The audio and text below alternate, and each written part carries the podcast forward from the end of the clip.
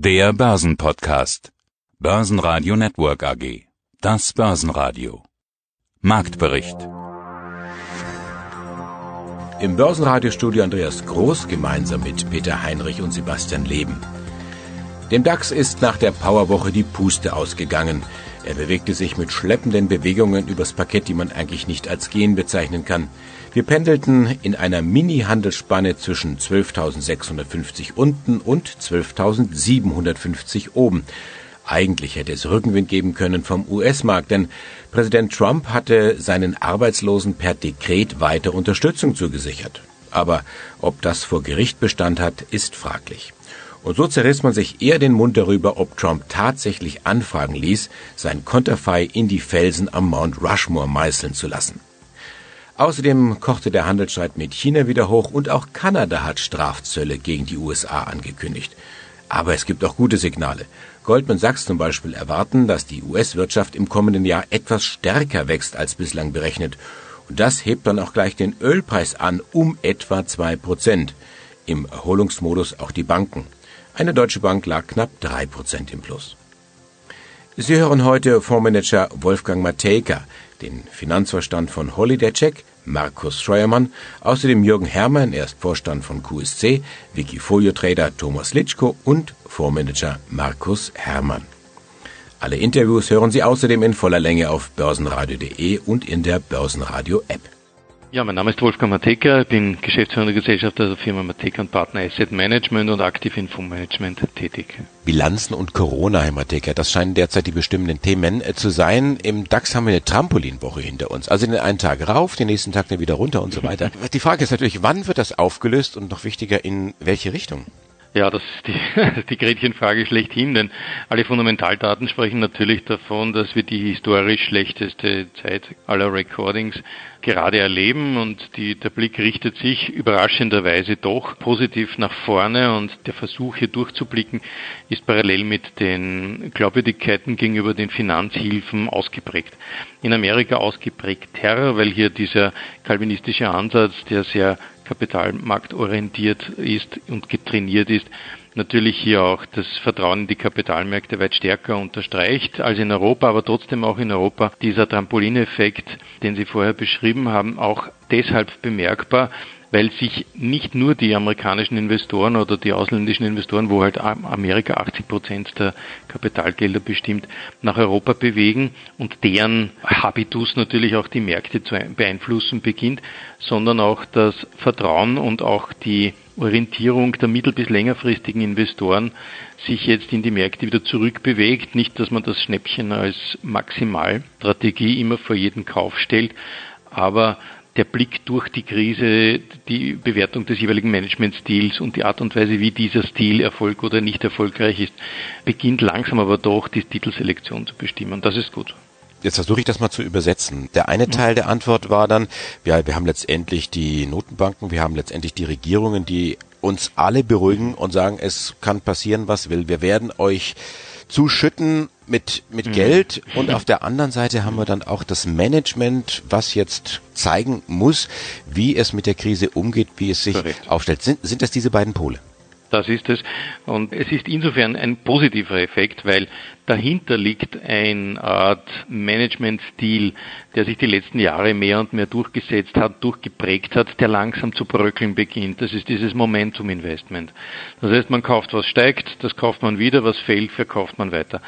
Das Musterbeispiel für diesen Effekt ist zum Beispiel die Technologies in, in USA. Dieses Momentum Play hat natürlich seine Vorteile, wenn man sich A in der Masse sehr wohl fühlt und das sind eigentlich die großen Gelder, die in die Richtung tendieren. Aber man kauft mit der Zeit immer teurer. Und genau diesen Swing merkt man auch in diesen, wie Sie vorher geschrieben haben, Trampolineffekten immer wieder. Das ist so dieses Match Value gegen Growth und ähnliches.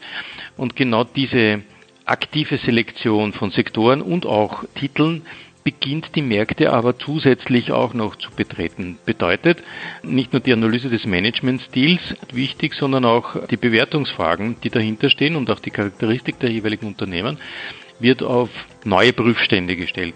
Und das bedingt dann die einen oder anderen Käuferwellen, die jetzt auch die Sektoren stärker betreffen. Und das halte ich für einen normalen Effekt in den Aktienmärkten, insbesondere der die letzten Jahre halt leider ein wenig verloren gegangen ist. Der kommt jetzt ein wenig zurück. Schauen wir noch kurz gemeinsam auf die Schlusskurse. Der DAX schloss bei 12.687 Punkten. Das war ein Mini-Plus von 0,1 Prozent. Ebenfalls 0,1 Prozent ging's rauf für den MDAX. Schlusskurs hier 27.175 Punkte. Und der ATX in Wien schloss bei 2.224 Punkten. Das ist ein deutliches Plus von 1,3 Prozent. Ja, mein Name ist Thomas Rappold. Ich bin Investment Advisor für Technologieindizes. Ein super Tanker. Na, vielleicht passt dieser Begriff nicht ganz für Tesla. Er ist auf jeden Fall im Artificial Intelligence Index. Man könnte sagen, während Daimler in den roten Zahlen gerutscht ist, kann Tesla trotzdem und schon wieder im vierten Quartal Gewinne in Folge einfahren.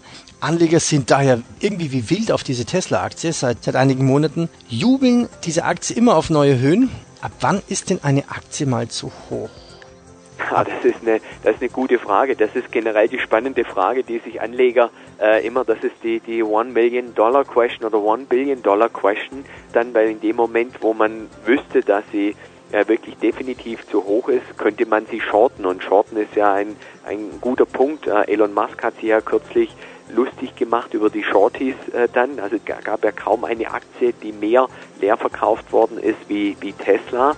Und ein erheblicher Anteil dieser, dieser, dieser Kursexplosion, die wir gesehen haben, resultierte einfach, äh, weil die Shorties falsch gelegen sind und sich in der Folge dann eindecken mussten. Und das hat den, den Kurs gigantisch getrieben. Man erinnert sich da noch, wir haben das mitten in der Finanzkrise 2008 mit ähm, äh, damals mit der VW-Aktie erlebt, äh, dann als die äh, komplett durch die Decke gegangen äh, ist dort auch, obwohl der Gesamtmarkt damals exorbitant in der Finanzkrise gefallen ist. Dort äh, dann genau das äh, erleben wir bei Tesla und es kommt quasi hinzu ein, ein positives Momentum. Wie, wie du sagst, Tesla liefert jetzt zum, äh, zum vierten Mal hintereinander positive Zahlen. Tesla steht damit möglicherweise vor der Aufnahme in den S&P 500 Index, also müssen sich auch die Indexanbieter jetzt mit der Aktie beschäftigen und, und aufnehmen. Dann, und es hat sich immer schon gezeigt, vor Aufnahme in Indizes profitieren Aktien dann davon nochmal, nochmal davon. Und Elon Musk versteht es einfach, äh, Tesla zu positionieren als ein, ein wirkliches Tech-Unternehmen, zeigt den anderen Autoherstellern die Rücklichter und man könnte schon fast von einer Kapitulation sprechen, wenn ich mir jetzt zum Beispiel anschaue von dem, von dem Volkswagen ID3, von dem Auto, das Volkswagen jetzt an den Start bringt. Äh, alles, was ich gelesen habe, sind quasi nur Tesla-Kopien.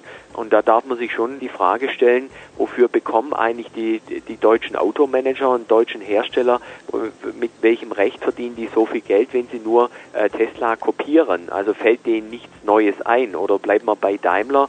Daimler hat eigentlich äh, Tesla erst so richtig stark gemacht, mitten in der Finanzkrise 2008, als sie sich bei Tesla mit 10% beteiligt haben. Also ohne das Daimler-Geld äh, wäre Tesla damals pleite gegangen. Das muss man auch mal sehen.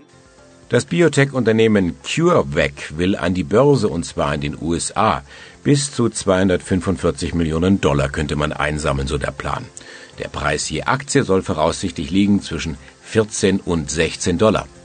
Wann CureVac an die Nasdaq geht, ist offen. Ein realistisches Zeitfenster wären vier Wochen.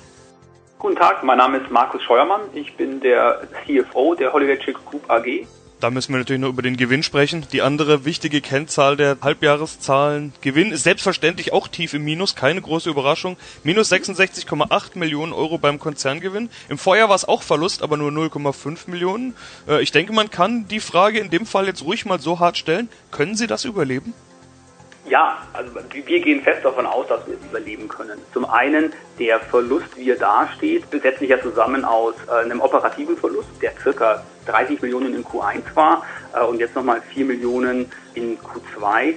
Und wir haben eine ganze Reihe Sonderabschreibungen. Wir haben uns in Q1 dazu entschieden, einen Großteil unseres holländischen Geschäftes abzuschreiben. Wir haben dort zwei Geschäftsteile, die Suva, das ist im Endeffekt ein vergleichbares Hotelbewertungsportal wie die Holiday Check im deutschsprachigen Bereich und die, die SEA Online, ein Wetterportal. Und wir haben de facto alle Sachen der Suva im ersten Quartal abgeschrieben. Und das ist mit nochmal 30 Millionen etwa zu Buche geschlagen, sodass man, wenn ich jetzt mal Konzernverlust von Cash-out entsprechend trenne, dann ist der Cash-out deutlich geringer, als wir äh, den, den Verlust entsprechend haben, weil einfach viele Sonderabschreibungen mit dabei sind.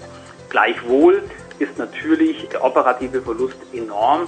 Wie stellen wir uns auf, um entsprechend zu überleben? Wir haben einerseits, um auf der Cash-In-Seite mal zu bleiben, und natürlich mit unseren Banken sind wir in intensiven Diskussionen. Wir haben Anfang März schon unsere Bankenlinien gezogen mit ca. 20 Millionen.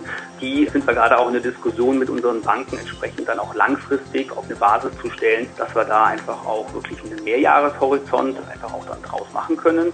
Äh, und zum Zweiten haben wir uns Stichwort Holland von eben, auch von unserem holländischen Geschäft mehr oder weniger getrennt. Wir haben diese beiden Unternehmensteile, Suva und Meteo Vista, der Betreiber des Portals Weder Online. Beide haben wir verkauft an jeweils unterschiedliche Parteien und erwarten einen Netto-Mittelzufluss von circa 14 Millionen aus diesen beiden Transaktionen, sodass wir versuchen, entsprechend über diese Assets uns signifikant auch nochmal mit Liquidität zu versorgen. Das hilft uns natürlich enorm. Und der zweite Punkt ist, wenn man entsprechend Cash-In dann generiert hat, auch den Cash-Out zu reduzieren. Wir haben Anfang letzter Woche haben wir einen Personalabbau für das deutschsprachige Geschäft bekannt gegeben. Da sind leider 100 Mitarbeiter in etwa betroffen. Äh, das ist circa 30 Prozent unserer Belegschaft im, im, deutschsprachigen Bereich. Das ist ein sehr schmerzhafter Schritt, tut uns auch sehr weh, weil wir einfach sehr viele, sehr gute Kollegen und Kolleginnen über die letzten Jahre hier auch aufgebaut haben. Die Situation und die Unsicherheit, wie lange diese Krise dauern wird, macht es aber für uns absolut notwendig, hier einen Schnitt auch zu machen und zu sagen, wie muss unsere Kostenstruktur aufgestellt sein, dass wir auch einen anhaltenden Corona, nicht ganz Lockdown, aber zumindest ein gedrücktes Konsumentenverhalten entsprechend auch durchstehen können. Das Biotech-Unternehmen CureVac will an die Börse und zwar in den USA. Bis zu 245 Millionen Dollar könnte man einsammeln, so der Plan. Der Preis je Aktie soll voraussichtlich liegen zwischen 14 und 16 Dollar. Wann CureVac an die Nasdaq geht, ist offen. Ein realistisches Zeitfenster wären vier Wochen. Ja, einen wunderschönen guten Tag. Mein Name ist Jürgen Herrmann und ich bin Vorstandsvorsitzender der QSC AG und offensichtlich richtig gut gelaunt. QSC wächst weiter von Quartal zu Quartal, bestätigt wieder einmal die Prognose. Schon in normalen Zeiten ist das eigentlich eine Meldung wert. Jetzt haben wir Corona und Rezession. Vierte Umsatzsteigerung in Folge auf jetzt 34,5 Millionen. Rekordauftragseingang von 36 Millionen. Geplantes Umsatzwachstum in Höhe von 13 Prozent. Das heißt, die Neuausrichtung 2016 war rückblickend betrachtet ein Glücksgriff. Alles, was Sie gesagt haben, ist richtig. Wir sind sehr zufrieden mit der Entwicklung. Begonnen im letzten Jahr, sag mal, ja, als wir nach der Blusnet-Transaktion diese Ziele rausgegeben haben, haben wir bis dato abgeliefert und sind auch zuversichtlich, das weiterhin tun zu können. Klar, das hatten wir auch und haben Sie auch erwähnt, sind wir natürlich nicht ganz von Covid-19 verschont geblieben. Gerade im SAP-Umfeld gab es einen, einen oder anderen Kunden vor Ort, der unsere Mitarbeiter dann nicht mehr sehen wollte aus nachvollziehbaren Gründen. Aber in Summe haben wir unsere Zahlen abgeliefert, sind insbesondere mit dem Auftragseingang sehr zufrieden und schauen optimistisch in die Zukunft. Das klingt jetzt fast so ein bisschen wie Selbstläufer. Ich weiß, das war es nicht, das war es bestimmt nicht. Wo haben Sie denn jetzt genau den oder die Hebel angesetzt? Ja, zum einen ist natürlich, dass man in diesen Zeiten gerade, wenn Homeoffice en vogue ist, über die Digitalisierung bei Unternehmen und die Einrichtung von Home-Arbeitsplätzen nicht mehr missionieren muss. Da waren wir eher dabei und haben mit allen Ressourcen, die uns zur Verfügung standen, unsere Bestandskunden natürlich tatkräftig unterstützt und zum Teil hunderte von Arbeitsplätzen innerhalb von zwei, drei Tagen eingerichtet. Das ist ein Thema und natürlich gibt es auch weitere Digitalisierungsprojekte, wo unsere Kunden jetzt nachfragen. Und auch die Cloud, die ja in den vergangenen ähm, Monaten und Jahren nicht immer als sicher oder als verlässlich angesehen worden ist, wird mittlerweile als die Technologie der Zukunft wahrgenommen. Wie hoch ist denn momentan der Auftragsbestand? Ich habe gerade mal geguckt, Auftragseingang 36 Millionen, über den Auftragsbestand habe ich nichts gefunden. Wir arbeiten mit diesem Auftragseingang, der eigentlich durchaus vergleichbar ist mit der Kennzahl, die Sie im Kopf haben. Auftragseingang bei der QSC bedeutet, es sind kontrahierte, verbindliche Volumina, die in der Periode quasi unterschrieben worden sind. Das können Vertragsverlängerungen sein, unserer Bestandskunden, aber auch ganz wichtig natürlich Neukunden und die damit auf das Wachstum der Zukunft einzahlen. Und die Zielgröße, die wir uns gesetzt haben, wenn wir in diesem Jahr einen Umsatz von größer 143 Millionen Euro erwirtschaften wollen, dann wollen wir auch mehr als 143 Millionen Auftragseingang haben und damit auch die Grundlage für das Wachstum im nächsten Jahr sicherstellen. Noch ist Wirecard im DAX, obwohl Wirecard insolvent ist. Ein Unding, sagen viele Experten. Aber die Regeln der deutschen Börse sehen bislang nicht vor, neben den regelmäßigen Terminen Indizes zu verändern. Ja, dann muss man die Regeln eben anpassen. Und genau das könnte in dieser Woche passieren. Das letzte Stündlein für Wirecard im DAX hätte damit geschlagen. Schönen guten Tag, mein Name ist Markus Herrmann.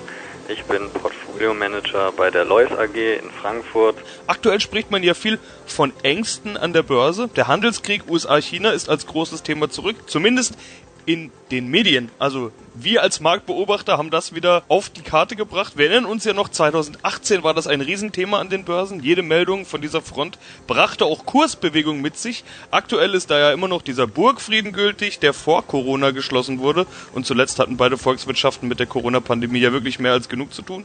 China ist, was diese Pandemie betrifft, etwas weiter als die USA. Dafür haben die den Präsidenten, der den Handelskrieg entfacht hat und das ja auch als eines seiner Steckenpferde sieht. Ja, Hermann, wann kommt dieser Handelskrieg tatsächlich zurück ins Börsengeschehen und damit auch in die Kurse?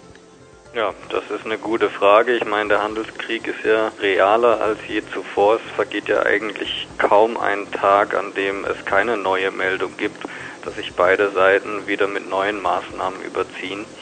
Trump ist natürlich extrem in der Defensive, nachdem seine Umfragewerte drastisch eingebrochen sind. Dementsprechend gibt es jetzt zwei Möglichkeiten. Entweder er wird wiedergewählt und äh, da muss man mal schauen, ob er dann wieder moderater wird, weil er dann mehr Zeit hat, um, sage ich mal, wieder mit anderen Punkten beim Wähler zu überzeugen, als diese harte Rhetorik und diese harten Maßnahmen. Oder es gewinnt eben zum Beispiel Joe Biden und dann werden die Karten natürlich nochmal komplett neu gemischt. Ähm, ich kann mir natürlich vorstellen, viele Investoren erwarten, dass Biden gewählt wird und dass dann wieder moderatere Töne angestoßen werden hinsichtlich des Handelskriegs.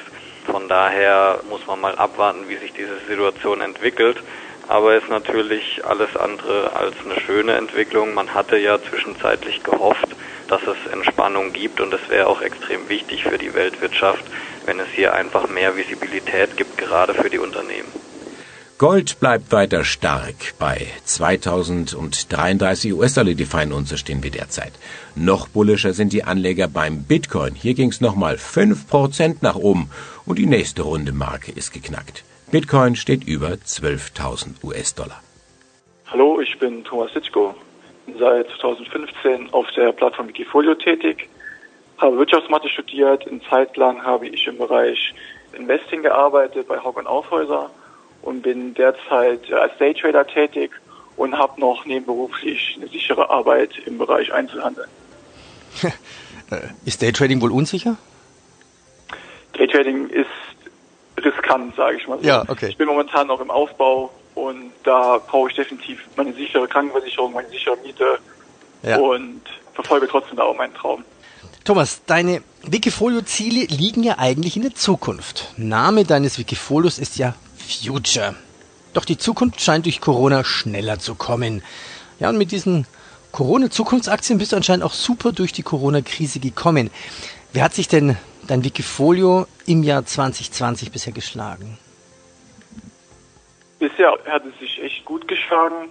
Ich war Anfang März mit 92 Prozent ungefähr investiert, habe also den Crash voll mitgenommen, habe aber keine Verkäufe getätigt sodass ich dann im Mai angefangen habe, leicht Gewinnmitnahmen zu machen nach der starken Erholung, bis hin jetzt auch in den Juli, sodass ich aktuell bei 25 Prozent Cash bin. Ich habe auch viel im Bereich Gaming bin ich investiert. Was sich jetzt rausgestellt hat, war ein wunderbarer Hedge gegen Corona, da viele Leute zu Hause sind und nichts zu tun haben. Also haben sich die Nutzerzahlen im Bereich Gaming sehr, sehr gut und sehr stark entwickelt. Es wird, werden überall Rekordquartale vermeldet. Und ja, da kann man wirklich sagen, bin ich relativ gut durch die Corona-Krise gekommen.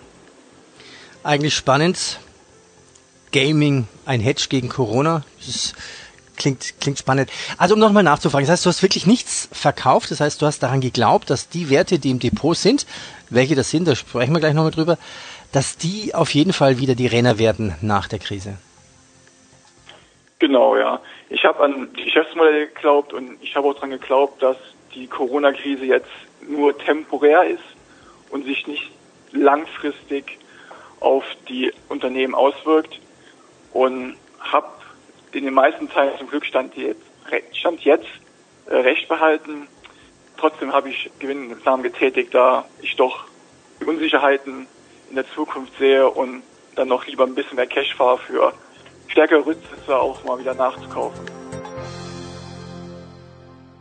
Börsenradio Network AG Marktbericht